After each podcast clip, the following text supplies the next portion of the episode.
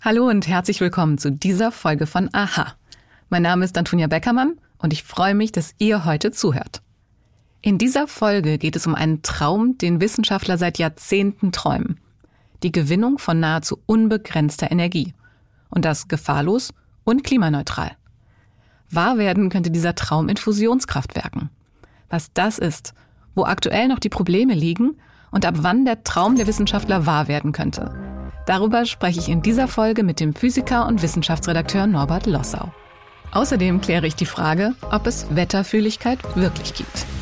Aha. Zehn Minuten Alltagswissen.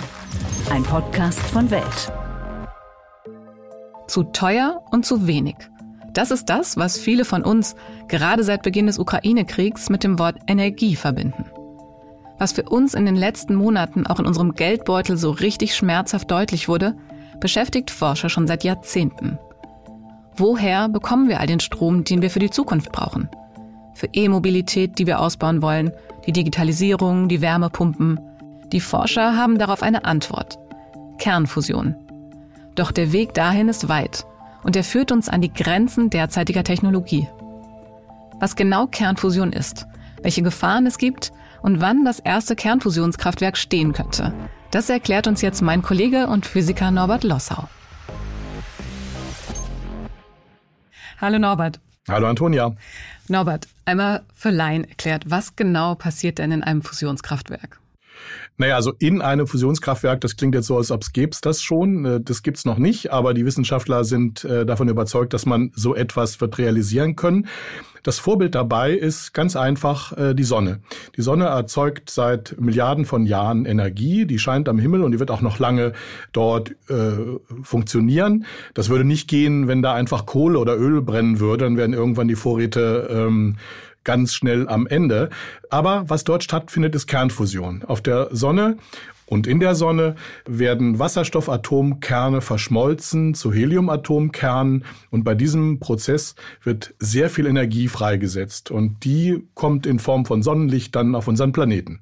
Das klingt ja jetzt mal ziemlich einfach. Das ist es aber nicht. Ist das nicht. Prinzip ist einfach. Genau, der Teufel steckt im Detail heißt. Warum ist der Vorgang jetzt so schwierig für uns? Ja, also äh, wenn wir mal uns vorstellen, wie heiß es auf der Sonne ist, äh, dann wird, glaube ich, äh, ziemlich schnell klar, wo eins der Probleme liegt. Also um diese Fusionsenergie zu gewinnen, um diese Reaktion in Gang zu setzen, benötigt man sehr hohe Temperaturen. Und zwar, wenn man so einen Reaktor bauen will, also nach den Konzepten, wie sie heute verfolgt werden von den Forschern, dann benötigt man dort so Temperaturen zwischen 100 und 150 Millionen Grad Celsius. So, solche Temperaturen herzustellen ist gar nicht so schwierig, wie man denken könnte. Da muss man nur irgendwie Energie reinpumpen mit Mikrowellen und Strahlung. Das kriegt man hin. Das Problem ist eher, wie kann ich in einem Reaktorgefäß, denn davon reden wir ja auch, ne, der, das, der Wasserstoff wird ja in diesem Reaktorgefäß verschmolzen zu Helium, wie kann man Materie bei so hohen Temperaturen sozusagen irgendwie in einem in Anführungszeichen Gefäß einfangen. Keine materielle Wand hält solche Temperaturen aus.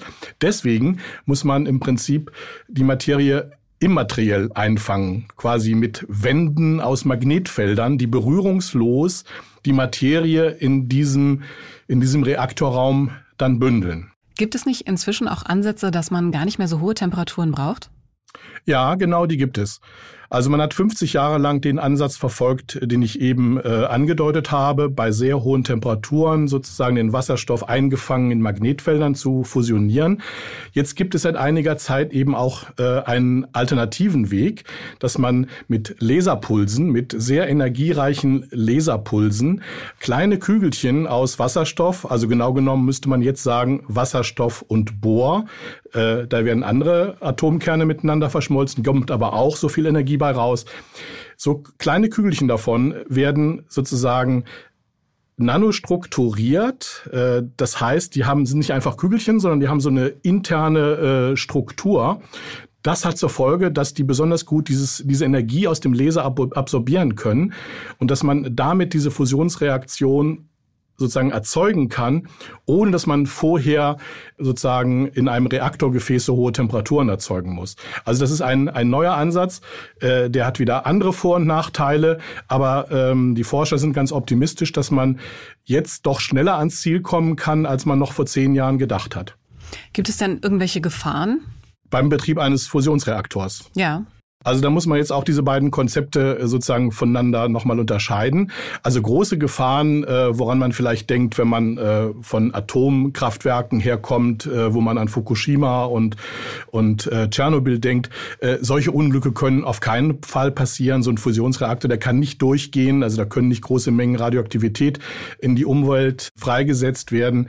Also bei diesem Reaktorprinzip, das die nennt man auch Tokamak-Reaktoren, da ist immer nur ganz wenig von diesem Wasserstoffgas drin. Äh, der ist teilweise radioaktiv, das schon. Das ist also Tritium, eine besondere Form von Wasserstoff, die man auch dabei braucht.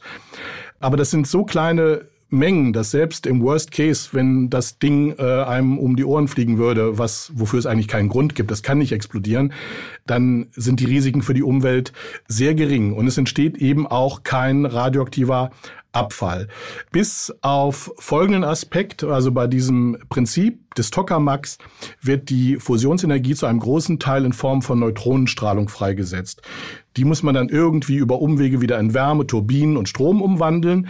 Äh, aber die Neutronen haben den Nachteil, wenn die aus dem Reaktor rausfliegen und auf die Strukturelemente des Gebäudes, Stahl, Betonträger etc. treffen, dann können die dort Radioaktivität induzieren. Das heißt, wenn dieser Reaktor nach weiß ich nicht, 30, 50 Jahren seine Lebensdauer erreicht hat, dann ist der Müll, der da entsteht, leicht radioaktiv. Den müsste man Größenordnung 100 Jahre irgendwo mal liegen lassen, bevor der wieder sozusagen freigegeben werden könnte. Aber diese 100 Jahre sind ja nichts im Vergleich zu den Milliarden Jahren, von denen wir reden äh, beim Atommüll von Reaktoren. Und bei diesem Laserprinzip, das ich eben angesprochen habe, bei dieser Reaktion wird also auch gar nicht mal diese Neutronenstrahlung frei. Das heißt, dort hätten wir auch dieses Problem nicht. Wann könnte denn jetzt realistischerweise das erste Fusionskraftwerk stehen? In den letzten Jahren haben wir so viele Fortschritte gesehen, dass man schon so eine realistische Abschätzung machen kann. Ähm, ja, also so bis Mitte des Jahrhunderts 2050 kann man damit rechnen, dass das wirklich dann verfügbar sein wird. Vielleicht sogar ein bisschen schneller, weil eben äh, die Fortschritte bei dieser laserinduzierten Fusion äh, so erfolgreich sind. Und da hängt es in erster Linie von der Weiterentwicklung der Lasertechnik an. Und da kann man wirklich optimistisch sein, dass man da entsprechend auch noch Fortschritte erreichen kann. Ist übrigens Deutschland durchaus weltweit führend beim Thema Lasertechnologie. Das ist gar nicht so bekannt. Also da könnte man sich auch vorstellen, ja, also vielleicht schon in 20 Jahren dann auch, ne?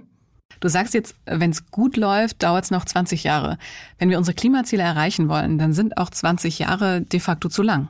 Ja, also wir können nicht 25 Jahre warten auf den CO2-neutralen Strom aus der Fusionsenergie. Das sollten wir vielleicht nochmal an der Stelle betonen, dass die Fusionskraftwerke eben sozusagen klimaneutral Energie liefern können.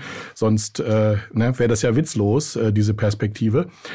Ja, also wir brauchen auf jeden Fall die Wege, die wir ja auch schon bestreiten, mit Solarstrom, mit Windenergie, mit all den nachhaltigen erneuerbaren Quellen, die man unter grüner Energie momentan zusammenfasst. Die müssen wir natürlich sozusagen in dem Maße ausbauen, dass wir bis 2050 die Pfade beschreiten können, die wir beschreiten wollen oder müssen.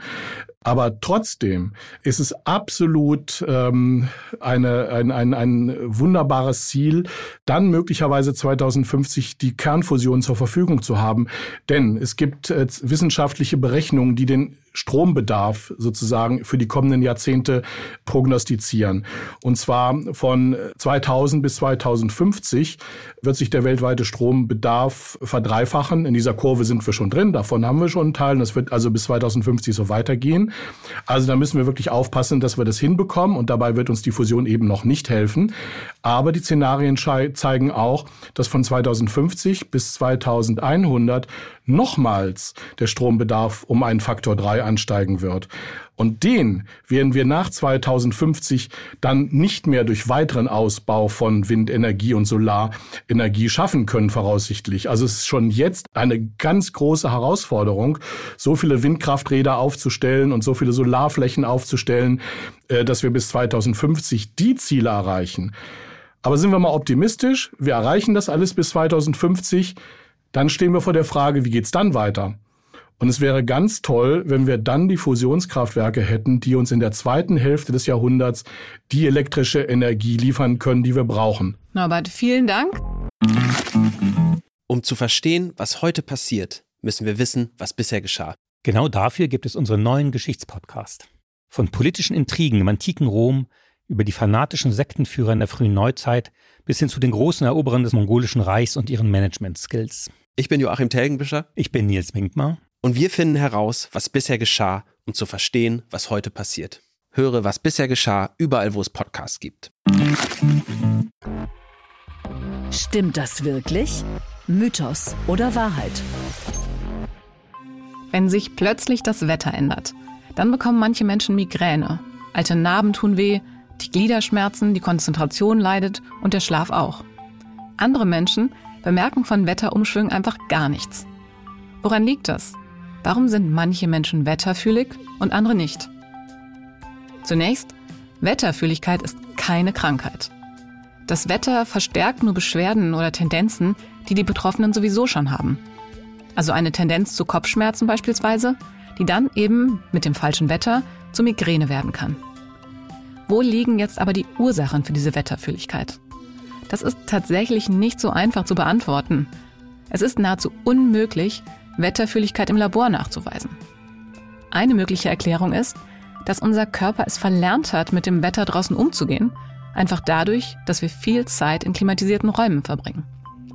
Bei juckenden Narben gehen Wissenschaftler davon aus, dass sich mit der Wetterlage auch die Durchblutung ändert. Ganz grundsätzlich sagen Mediziner aber, dass die Krankheitsanzeichen nur die Symptome sind. Die Ursache der Beschwerden ist eine andere. Und behandeln sollte man die Ursachen. Eine Unterscheidung ist noch wichtig. Es gibt die wetterfühligen Menschen und die wetterempfindlichen. Und Wetterempfindlichkeit, die ist wissenschaftlich gut belegt. Bei Menschen, die unter Wetterempfindlichkeit leiden, verstärken bestimmte Wetterlagen Probleme, die durch chronische Krankheiten oder Verletzungen verursacht wurden. Rheuma kann bei niedrigen Temperaturen zum Beispiel schmerzhafter sein. Das Gute ist, sobald sich die Wetterlage wieder ändert, verschwinden die Probleme. Sowohl bei wetterfühligen als auch bei wetterempfindlichen Menschen. Und für alle Betroffenen gilt die gleiche Empfehlung. Bei jedem Wetter rausgehen. Und auch Sauna, Wechselduschen und Ausdauersport können helfen. Auf der Seite menschenswetter.de könnt ihr für jeden Tag, jede Region und jede Erkrankung Vorhersagen sehen, wie sich das Wetter auf euch auswirken könnte. Den Link stelle ich euch in die Show Notes. Und damit sind wir mit unseren 10 Minuten Alltagswissen schon wieder am Ende. Ich hoffe, ihr habt vor allem bei diesem komplexen Thema etwas mitgenommen. Spannende Infos und Einblicke bekommt ihr auch in jeder anderen Folge von AHA. Wenn ihr also kein Thema verpassen wollt, dann abonniert den Podcast unbedingt auf einer der Podcast-Plattformen. Und wenn ihr uns eine Freude machen wollt, bewertet uns und empfehlt uns euren Freunden. Mein Name ist Antonia Beckermann und ich wünsche euch einen schönen und passend zu beiden Themen dieser Folge sonnigen Tag.